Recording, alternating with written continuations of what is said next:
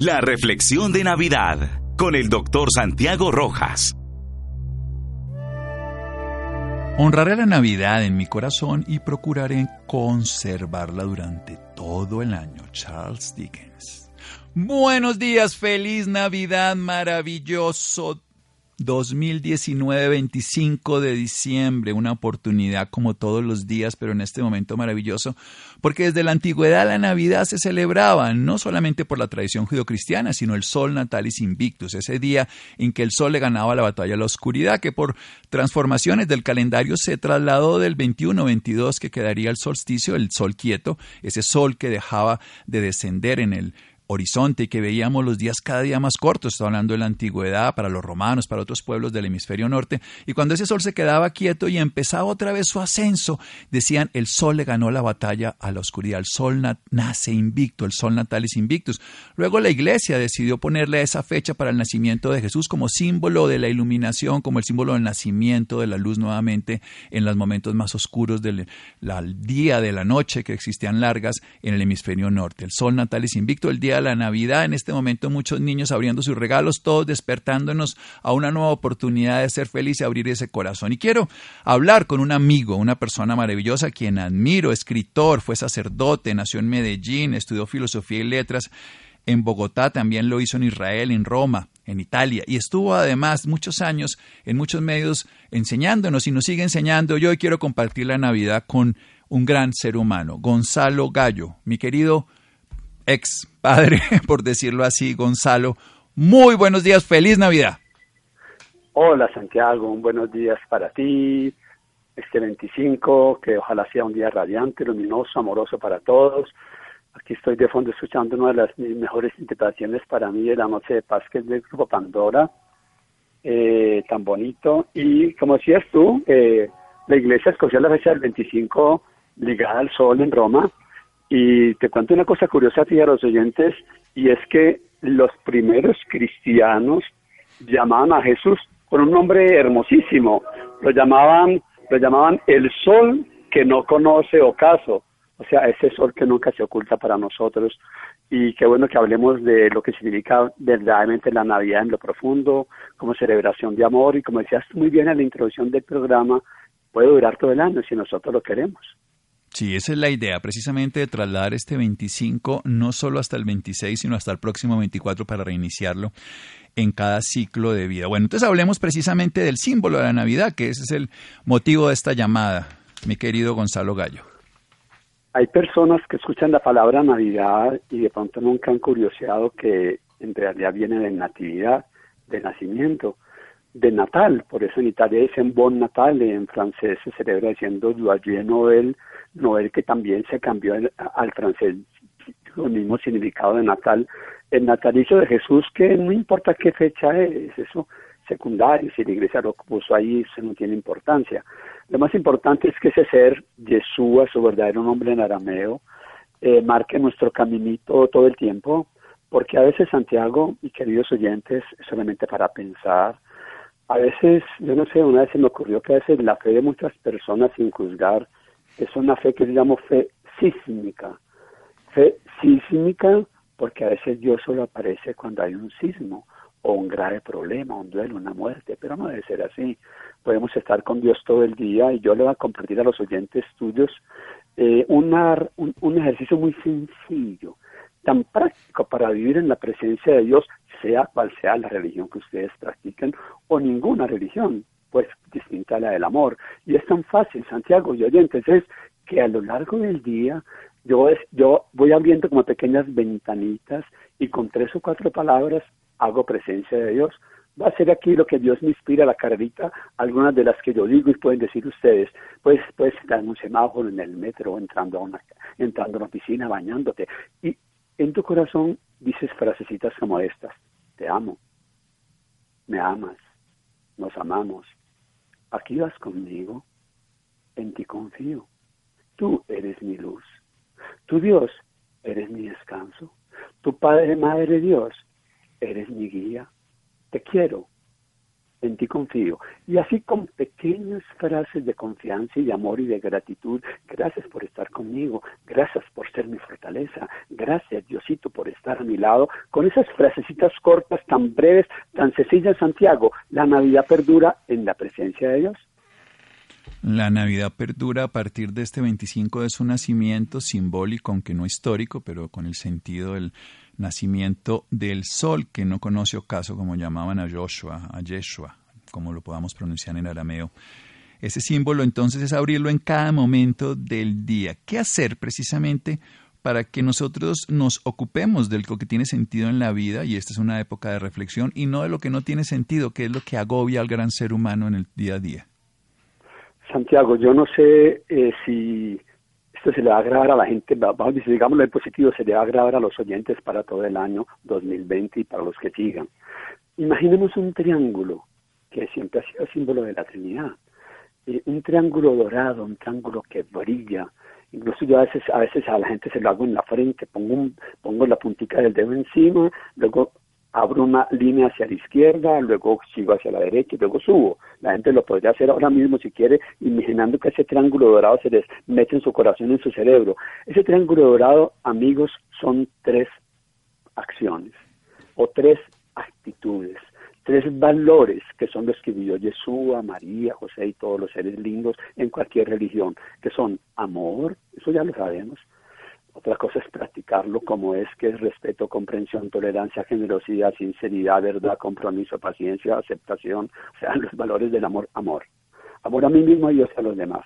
La otra línea del triángulo es conciencia que lo han predicado todos los maestros espirituales, los más recientes como Krishnamurti, Anthony de Melo, Eckhart Tolle, Wendayer, por citar algunos de los guías nuestros, pero también Jesús, Buda, Balchem, el gran rabino polaco, Meister Eckhart en Alemania, Rumi en Persia, bueno, los místicos, conciencia, o sea, no inteligencia, sino claridad, sabiduría, cómo actúo, cómo vivo, soy un buen padre. Darme cuenta exactamente, Santiago, darme cuenta de cómo estoy actuando, con preguntitas, por ahí tres veces a la semana, sentarte con una música suave.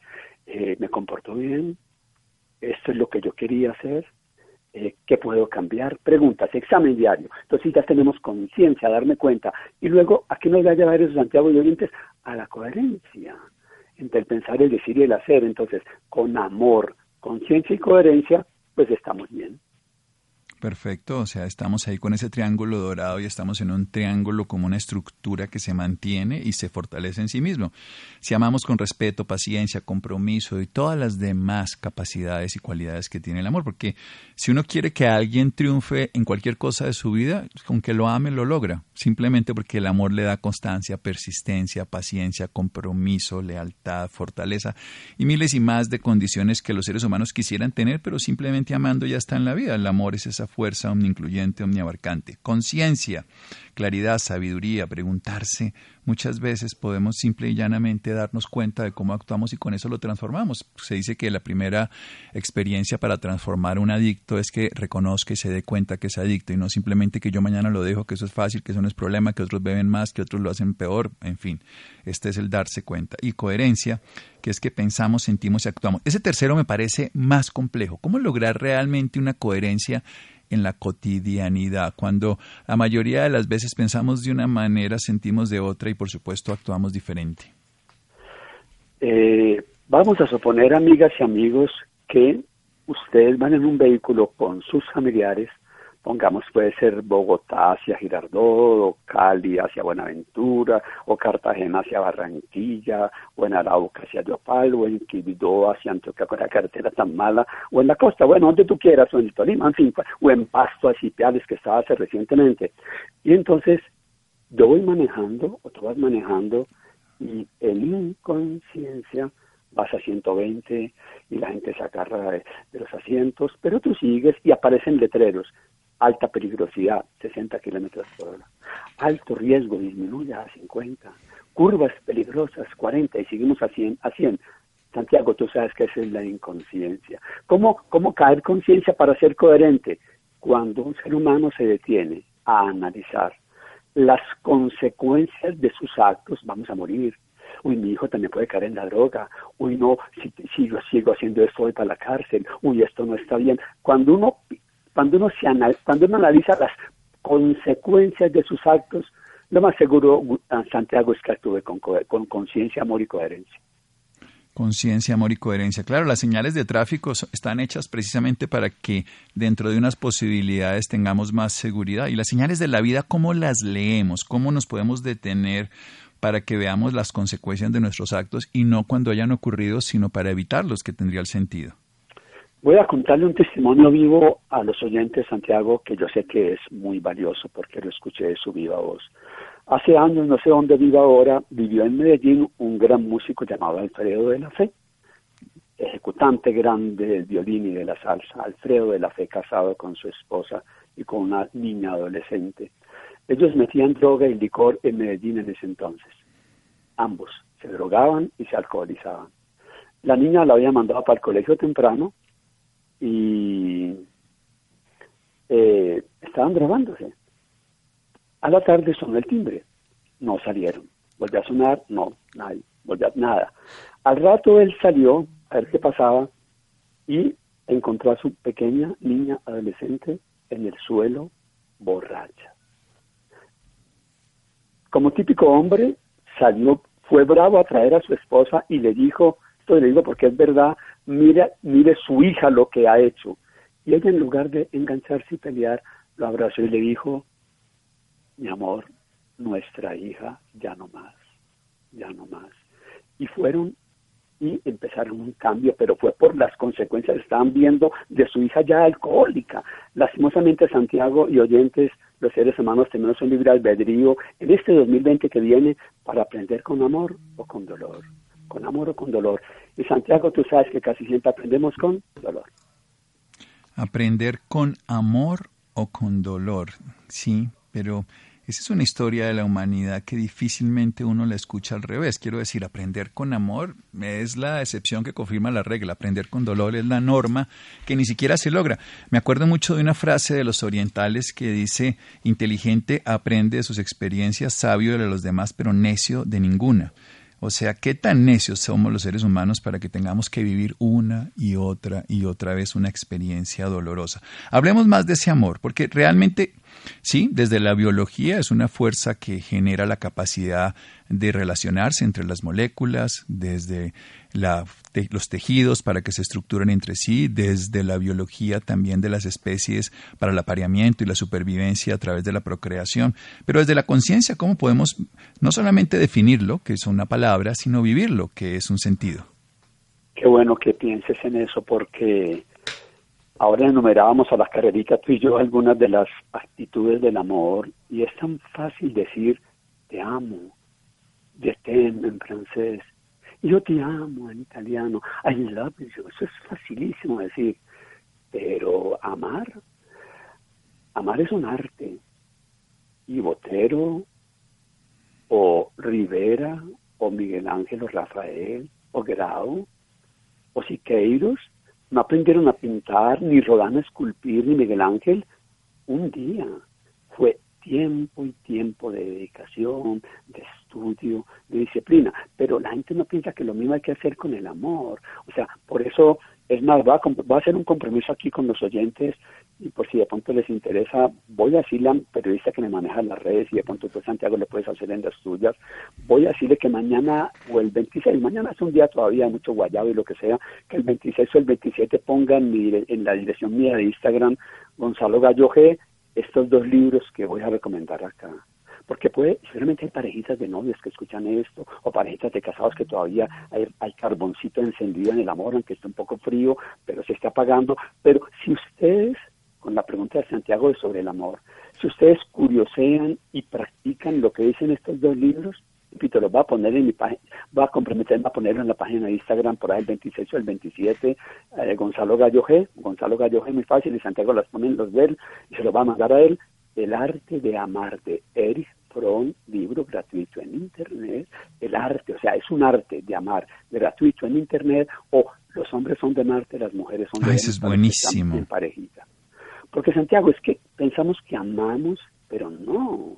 Yo no sé si tú, nosotros somos de otra generación, no somos de la de Maluma, ni del, del Balvin, ni no somos de esta, pero ¿recuerdas una canción de un artista, cantante venezolano, ahora que los hermanos venezolanos no están con nosotros y hay que acogerlos con amor? Es bueno recordar sus artistas, que llamaba Rudy Márquez, que cantaba, casi todos sabemos querer, pero pocos sabemos amar. amar sí, claro, claro que sí. Bueno, y canciones de amor, creo que los artistas nos, han enseñado mucho más sobre el amor que los científicos, porque los científicos lo leemos en moléculas, pero los artistas lo, lo leen en sentimientos, que es donde se vive.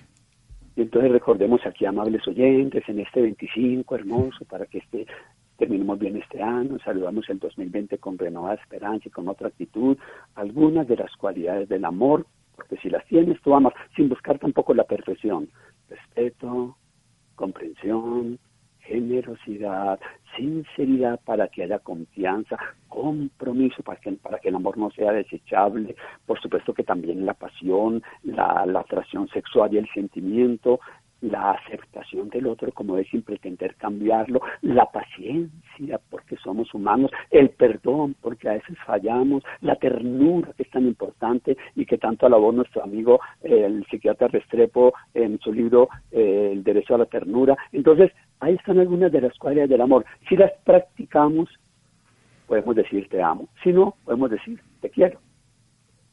Bueno, ¿cuál sería esa diferencia? ¿no? A mí me, me gusta, como lo diría eh, Antoine Saint-Exupéry en El Principito, que cuando uno quiere una, una flor, entonces uno la corta, la arranca y se la lleva para la casa. Y cuando uno la ama, la cuida, la protege y le permite que se desarrolle. ¿Cómo, lo ve también Gonzalo? Ay, qué bueno, Santiago, que estemos en sintonía, porque yo a las parejitas que me invitan a, que, a hacer una boda, pues no quieren ya por la iglesia, no pueden, yo hago con ellas un ritual bonito, un acto espiritual, lo hemos hecho en muchas partes con parejitas que no pueden, no quieren casarse con la iglesia. Me, me, alegra tanto poder, poder, poder, poder haber acompañado a personas homosexuales o lesbianas con otra orientación sexual en su acto espiritual y quedan felices. Entonces, eh, esa diferencia entre, entre amar y querer, yo les pongo lecturas y sabes que muchas escogen la del principito, porque el principito es responsable de su rosa. O sea, yo soy responsable de lo que amo, por eso lo cuido, lo mimo, lo protejo, por eso, pues si soy responsable no maltrato, no golpeo, no, no, no hago nada que le haga daño a la otra persona. Eso, ese, ese, ese gran mensaje del piloto francés Antoine de Saint-Exupéry es ese. O sea, eh, y acuérdate eso de domesticar, o sea, si, si yo te amo a ti, como dice el principito hasta donde recuerdo, el zorro, entonces como los, los cabellos del principito son como de oro, entonces cuando vea el sol recordaré que tú ya vienes, o sea, es esa comunión, esa sintonía amorosa, eh, está muy bien narrada en ese libro del principito, me parece espectacular. Sí, el principito que además yo creo que si uno quiere también encontrar una profundidad en la simpleza del amor, de un amor que además no tiene un objetivo particular de obtener algo del otro, sino simplemente de expresarlo. Hay, hay muchas formas de, de ver la, la realidad del amor, pero hay una que es muy simple y es la que desde la parte que yo lo puedo ver también volviendo a la biología, pero la biología con sentido, la ciencia con conciencia, y es que los seres humanos pretendemos que alguien nos ame. Entonces, como pretendemos que alguien nos ame, estamos esperando que nos amen y es imposible que alguien que está allá afuera nos haga sentir algo que nosotros no podamos sentir. Hemos dicho, podemos culpar de mis desgracias al de afuera y podemos ah, también darle las gracias a alguien de mis bendiciones, pero en realidad el que lo siento soy yo. Entonces, ¿cómo puedo pretender yo sentir amor que porque alguien me ama si yo no siento el amor? O sea, que yo tengo que sentirlo para que ese otro que también me ame o no me ame, me lo haga sentir y nos olvidamos de esa manera que es tan simple. O sea, yo no puedo sino sentirlo en mí. Yo no puedo sentir lo que Gonzalo en este momento está sintiendo, pero puedo sentir lo que siento en mí por Gonzalo o lo que Gonzalo me podría hacer sentir.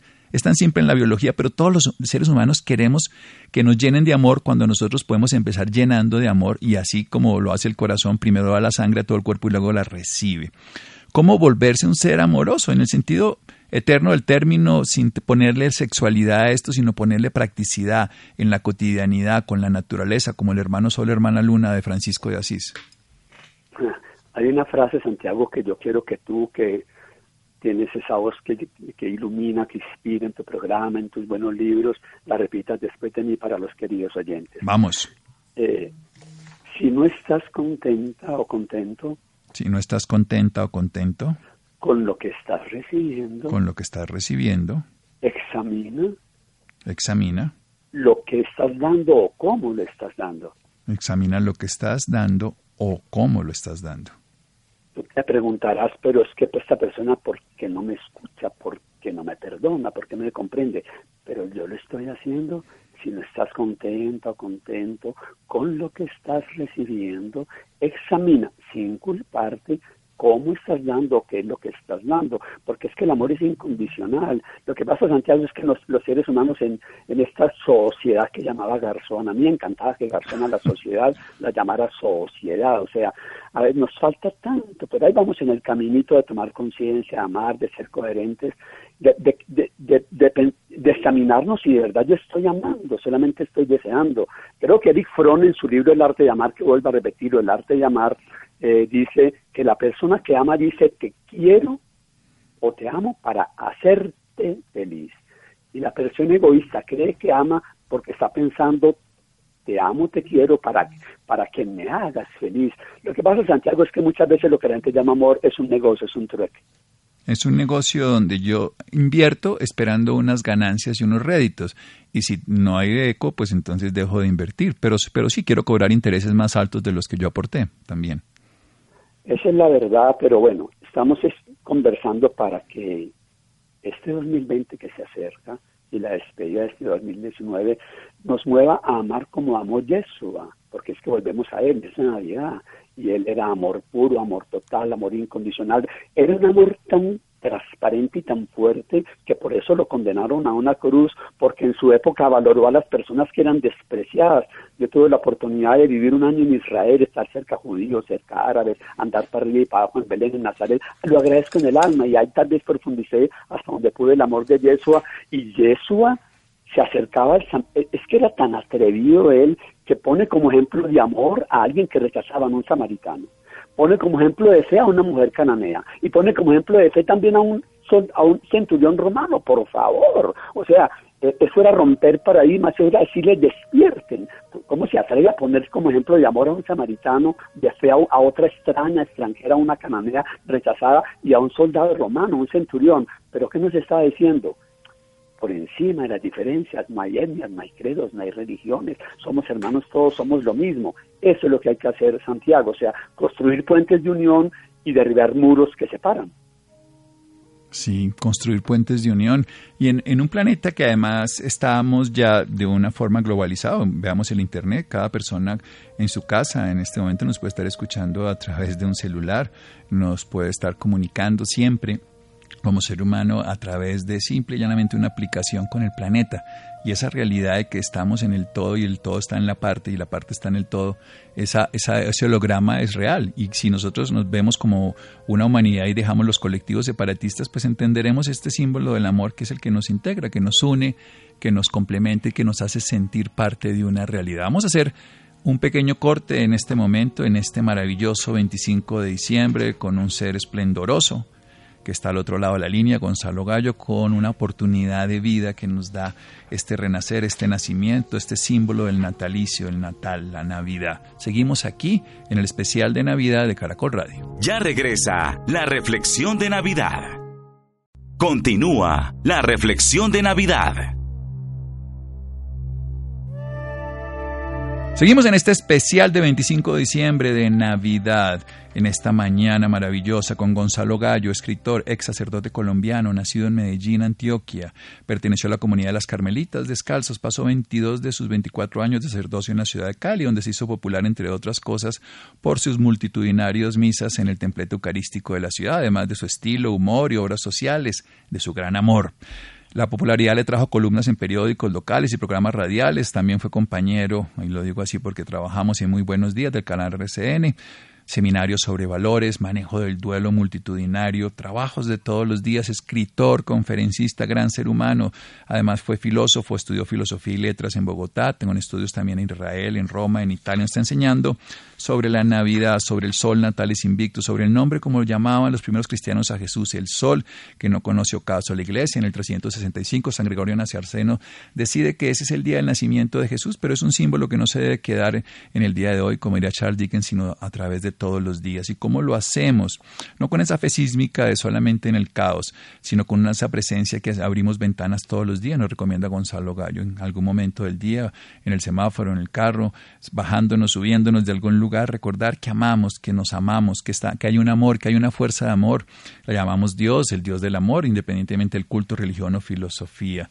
Y nos habla que además ese amor es confianza con gratitud permanentemente que podemos expresar. Nos dice que hay tres claves para ese triángulo de vida que podemos integrarnos. Ese amor, que es con respeto, paciencia, compromiso, que ese es una experiencia que no solamente la podemos tener con nuestra pareja, sino con todo lo existente. Una conciencia que nos permite una claridad y sabiduría, un darse cuenta preguntándose permanentemente quién es ese que actúa, cómo actúo, cuál es el sentido de mis actos, para qué los hago.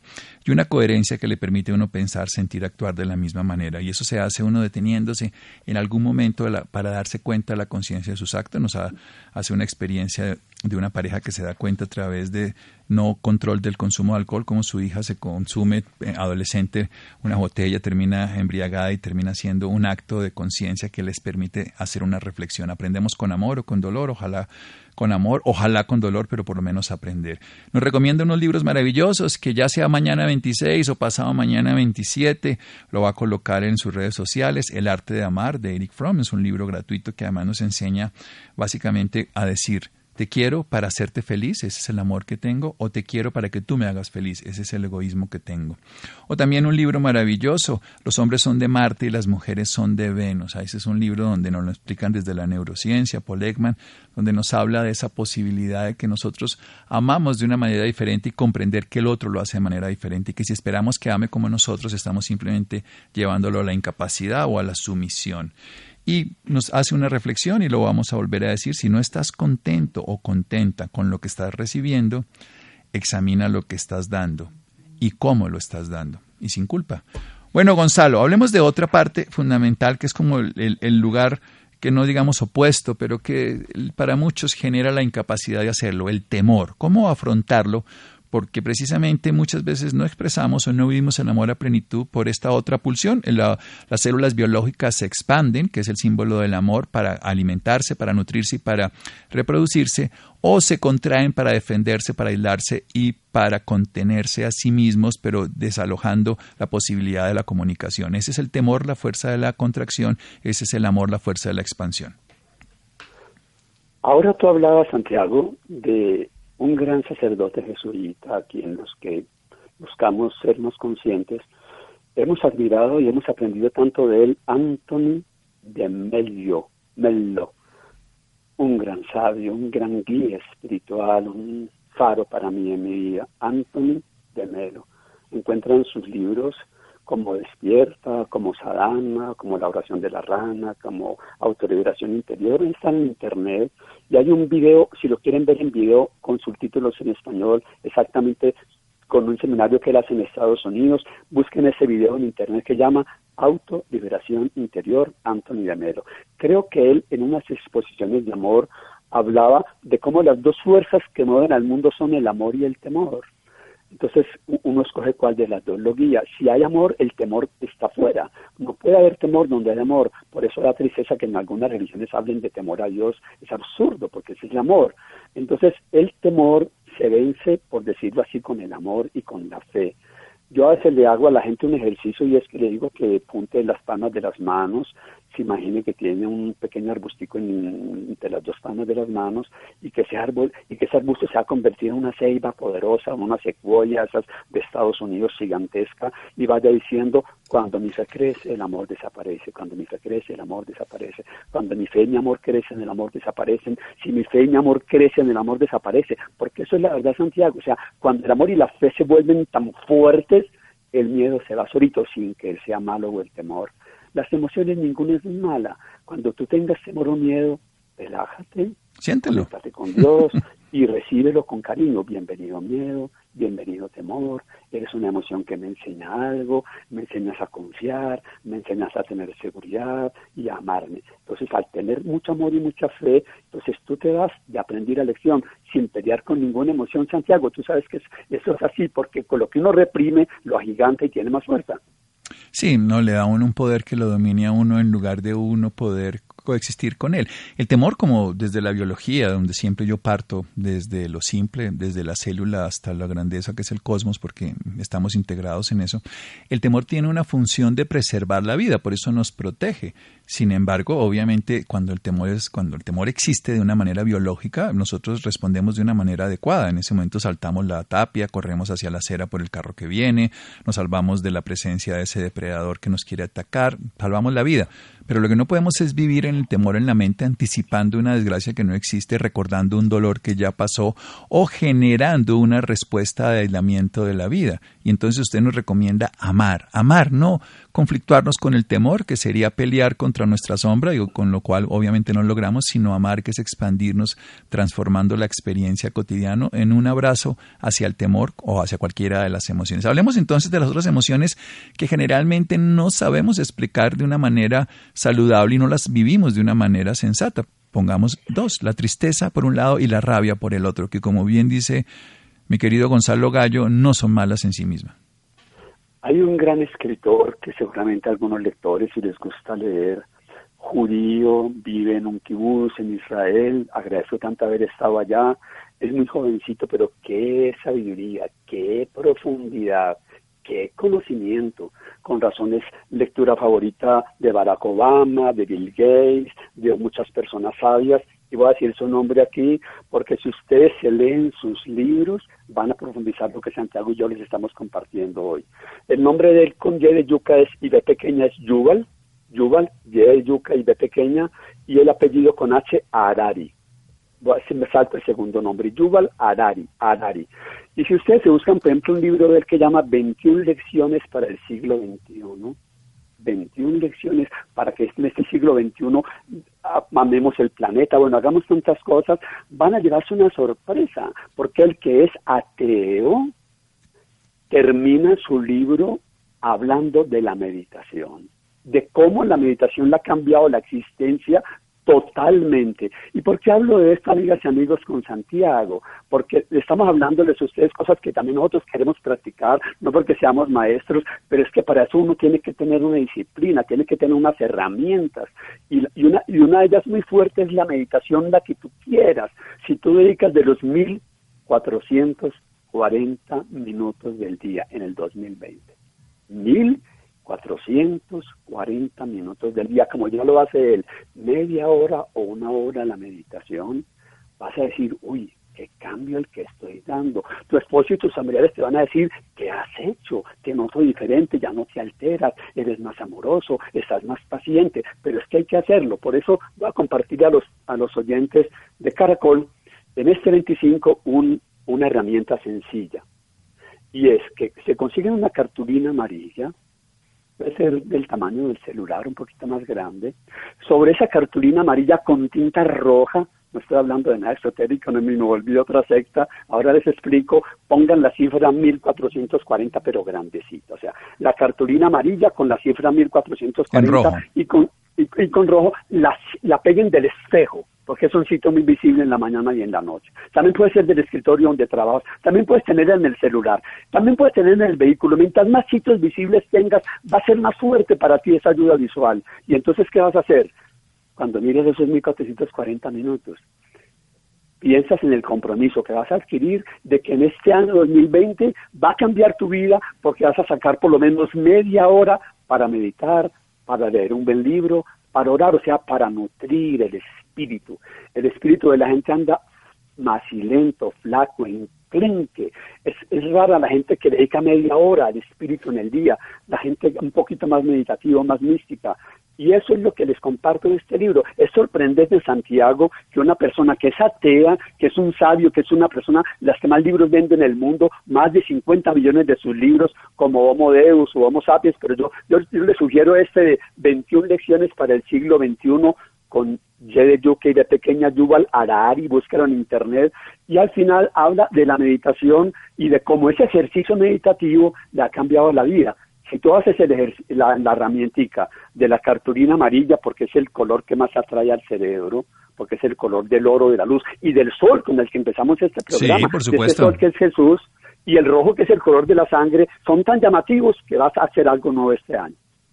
Bien, o sea, lo que estamos haciendo simplemente es usando las capacidades que tenemos cognitivas y de atención de nuestros órganos sensorios, descubriendo en una cartulina amarilla, que es llamativa por la luz dorada, y además el rojo, que exalta obviamente la atención, siempre el rojo, lo vemos en la presencia animal, por ejemplo, en las corridas de toros, pero también lo vemos como es un color que genera la atención porque está asociado al peligro o algo que es activo o de fuerza o de comida rápida, lo que ustedes quieran, es simplemente utilizar lo que saben los publicistas, lo que saben los creadores, y lo que sabe la ciencia. La neurociencia reconoce en los colores unos estímulos porque eso es lo que son, son estímulos sensoriales específicos. Y si le ponemos 1440 estamos es ya ubicándolo en un tiempo espacial de lo que se llama el presente cercano, 24 horas, traducido en minutos, 1440, pero en oportunidades y en capacidades de los cuales simple y llanamente le vamos a restar a esos 1440 minutos a los cuales tenemos el sueño, la comida y algunas actividades, es un tiempo de nosotros, la meditación. ¿Y cuál nos recomienda, Gonzalo? de meditación, pues hay muchas dirigidas en, en internet, depende como el gusto de la persona, y, pero yo le recomendaría a Santiago lo siguiente, que comiencen de la manera más sencilla. Hay un gran, hay muchos compositores, de, la música ayuda mucho para una meditación, porque crea un ambiente, una atmósfera más agradable, más serena. Hay un gran músico que yo recomiendo mucho a mis pacientes, y de pronto tú también, cuando los atiendo en terapia o en duelo o para morir, que es un, voy a decirlo muy despacito, con la letra D de dar, deuter, como deuter, tiene una música, mucha música relajante, con sonido de arpa, de violín, de guitarra, de flauta, sonidos de la naturaleza, de los pajaritos y el agua. Esa es un, buena ayuda para meditar.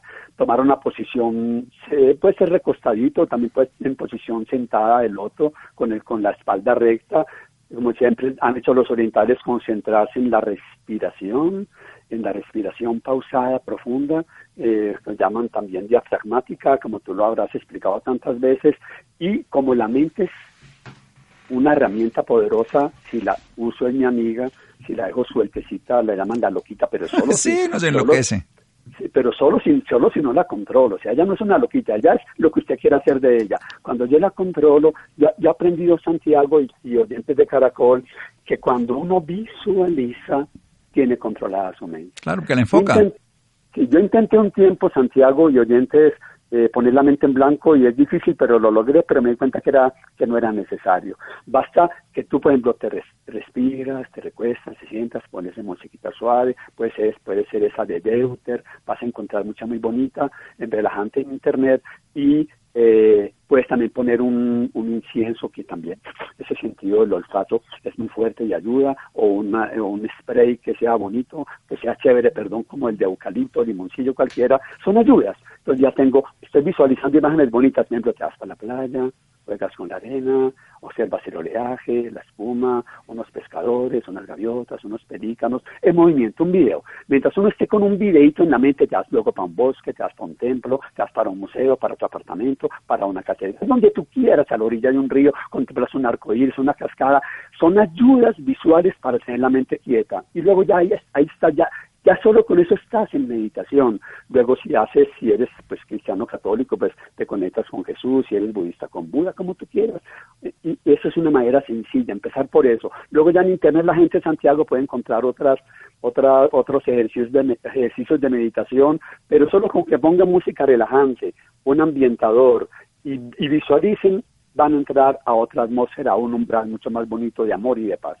Sí, técnicamente nosotros tenemos un mundo externo que está modulado por experiencias sensoriales totalmente diversas y por condiciones, pero ese mundo interno es ese lugar como bien hay muchos autores que lo han dicho, el creador de la logoterapia, por ejemplo, Víctor Frank, que decía que aún en los momentos de turbación y de calamidad, él estuvo en un campo de concentración nazi que bien podría parecerse a un secuestro o un encierro en contra de la voluntad, lo que sea parecido, y es, decía que uno podría encontrar rastros y rasgos de libertad, ambas cosas que podía vivirlas eh, de una forma implícita porque están en nosotros y volverlas explícitas hacia afuera porque las podía encontrar ahí. La meditación, que es un arte también, como el amor, se puede lograr y se puede desarrollar y como bien lo sabemos todos a través de la experiencia y la disciplina que se juntan ahí, porque es una experiencia que es como montar en bicicleta. Nadie aprende por una app a montar en bicicleta ni lo va a hacer por un tutor, sino montándose en ella o nadar o a lo que sea, en la piscina, el otro encima de la bicicleta, pues meditar uno aprende meditando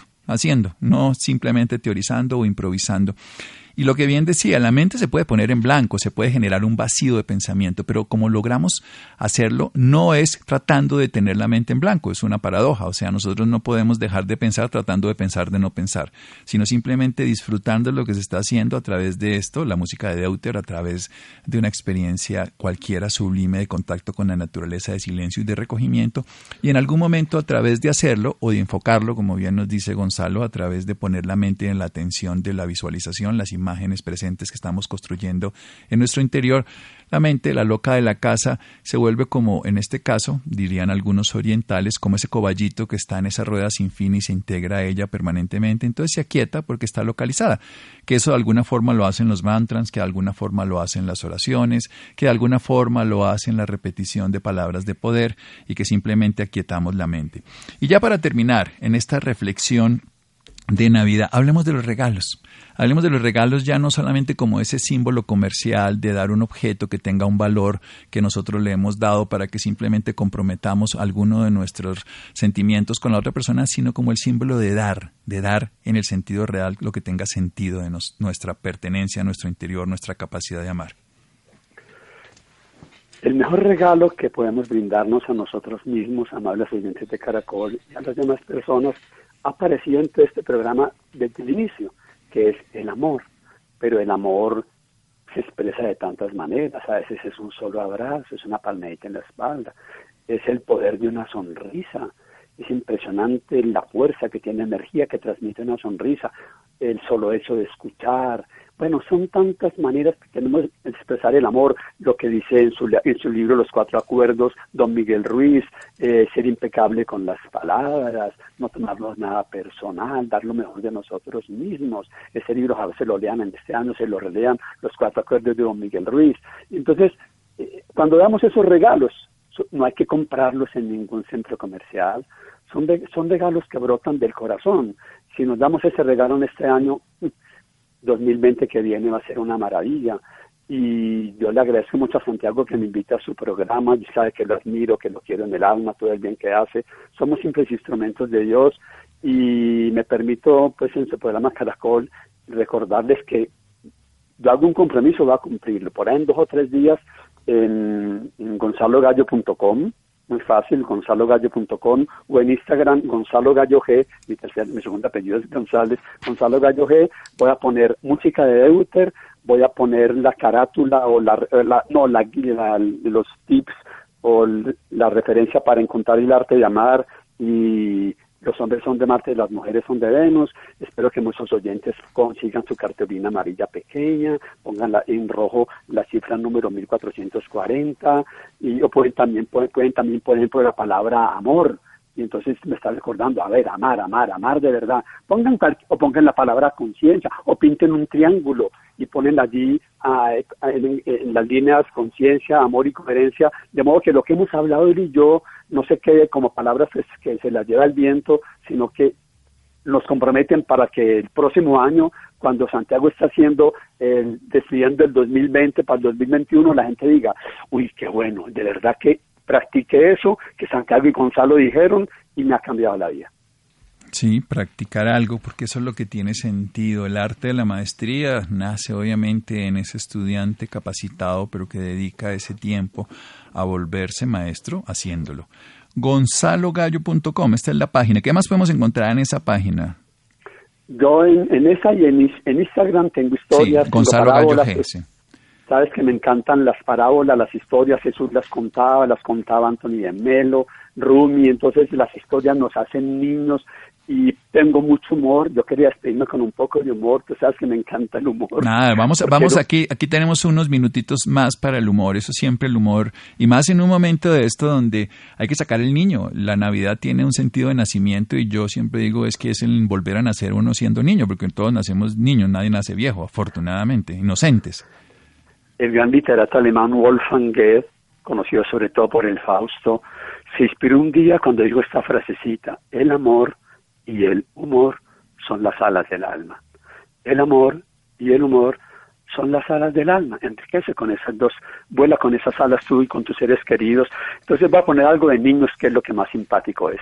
Resulta que suena el teléfono en una casa y pregunta un señor con voz ronca, ¿con quién hablo? Y al otro lado suya una vocecita de un niño que dice, conmigo, conmigo, conmigo, pásame a tu papá, está muy ocupado. Y la mamá, también está ocupada. Entonces pasa mal a tu hermano, ocupado, ocupado. Y la hermana, también está muy ocupada. Bueno, ahí está la empleada de servicio, está más ocupada que todos, más ocupada que todos. Momentico, a ver, pero ¿qué pasa? ¿Qué están haciendo todos en esa casa? Me están buscando.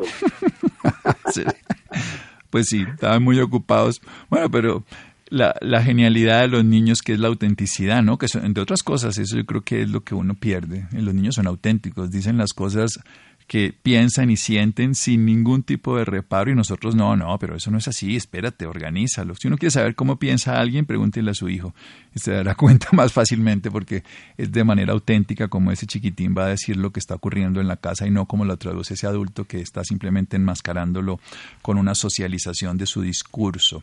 Y terminemos con, además de los regalos que nos ha dicho que podemos dar, además de que podemos entrar y aprender más de usted, mi querido Gonzalo Gallo, en www.gonzalogallo.com o en Instagram Gonzalo Gallo G. Hablemos de algo que podemos hacer en este, en este 2020. Trasladémonos hacia adelante, además de escribir en esa cartulina amarilla y de poner en esas letras rojas 1440 y de que esta Navidad se prolongue. Hagamos un propósito para el 2020 como colombianos, como ni siquiera colombianos, como seres humanos de una humanidad, como gotas de un océano que nos integramos en un océano que se llama humanidad y no como colectivos separados que simplemente se vuelven como agua encima de un charquito ahí en la playa, pero que no tienen sentido de pertenencia a la totalidad. Amigas y amigos, Buda, a Buda se le atribuye una frase que me ha impactado siempre y es esta. Sabio no es el que sabe, sabio es el que practica. Repito, sabio no es el que sabe, sabio es el que practica. Entonces, en este año 2020 que vienen, eh, podemos hacer dos tres compromisos, diría yo. Uno con nosotros mismos, y es el mejoramiento que vas a hacer en disciplina, en paciencia, en meditación, en algo, pero que lo vas a hacer y te vas a estar examinando y busca un aliado, dos aliados que te ayuden, porque así como Egan Bernal tiene aliados en su equipo Ineos, uno necesita aliados para hacer las cosas. Dile a un amigo, debo hacer esto, dame ánimo y evalúame cómo lo estoy haciendo. Búscate otra amiga que te evalúe, o puede ser tu parejita o alguien, entonces uno ya con la ayuda de los otros sale para adelante, uno contigo, contigo mismo para hacer un mejoramiento. El segundo, como tú dices, con Colombia, que nos necesita ahora más que nunca, evitemos todo lo que sea polarización, que es tal vez el daño más grande, miremos también qué hago yo como ser humano para acabar con una corrupción que es el peor mal del país y que lo criticamos y se lo criticamos a los dirigentes y a los políticos, pero que yo también yo no estoy actuando con la conciencia y la coherencia y también hago esos actos de corrupción, aunque sean pequeños. Entonces, darle ese regalo a Colombia es dárselo a los niños y a nosotros mismos. Y, y Santiago, lo que está haciendo esta muchachita Greta con síndrome de Asperger sueca, hacer algo por el planeta. Puede ser, el, ejemplo, voy a consumir menos, voy a ahorrar agua, voy a sembrar árboles, eh, voy a andar en bicicleta, voy a reciclar y a reemplazar las R's, reciclar, reemplazar, me falta una, no sé cuál es la otra, de las R's con el planeta.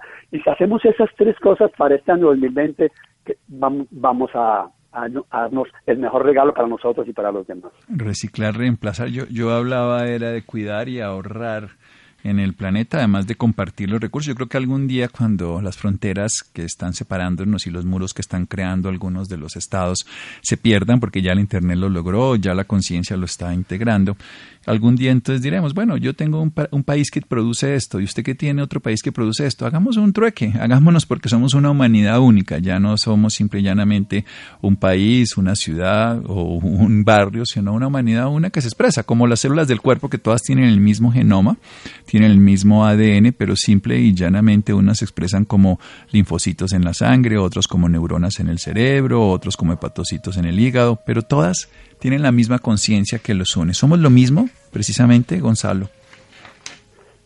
Así es, Santiago. Yo quería eh, despedirme y agradeciéndote inmensamente que cuentes conmigo como un instrumento que soy, igual que tú. Eh, he pensado siempre que cuando una persona mantiene leña en la hoguera de la esperanza, no importa en qué vericueto se encuentre, en qué drama, en qué laberinto, esa esperanza unida al amor y a la fe lo saca para adelante. Y les quiero compartir una de mis frases favoritas sobre la esperanza, que quiero que también tú repitas, y es esta cuando mantengo viva la esperanza. Cuando mantengo viva la esperanza. La esperanza me mantiene vivo. La esperanza me mantiene vivo. ¡Feliz Navidad! ¡Feliz 25 de diciembre para que sea todos los días lo mismo! ¡Feliz experiencia del amor, querido Gonzalo Gallo, y muchas gracias! Bendiciones para sí los oyentes. Bueno, que la esperanza nos mantenga vivos porque nosotros tenemos esperanza. Muchas gracias oyentes de Caracol, una feliz Navidad. Sigan con toda la programación especial de este 25 de diciembre. Volveré aquí el primero de enero del 2020 con un mejor punto de vista 2020 y estaremos todos los días por la noche después del 6 de, de enero en Sanamente después de las 11. Muchas gracias. La reflexión de Navidad con el doctor Santiago Rojas.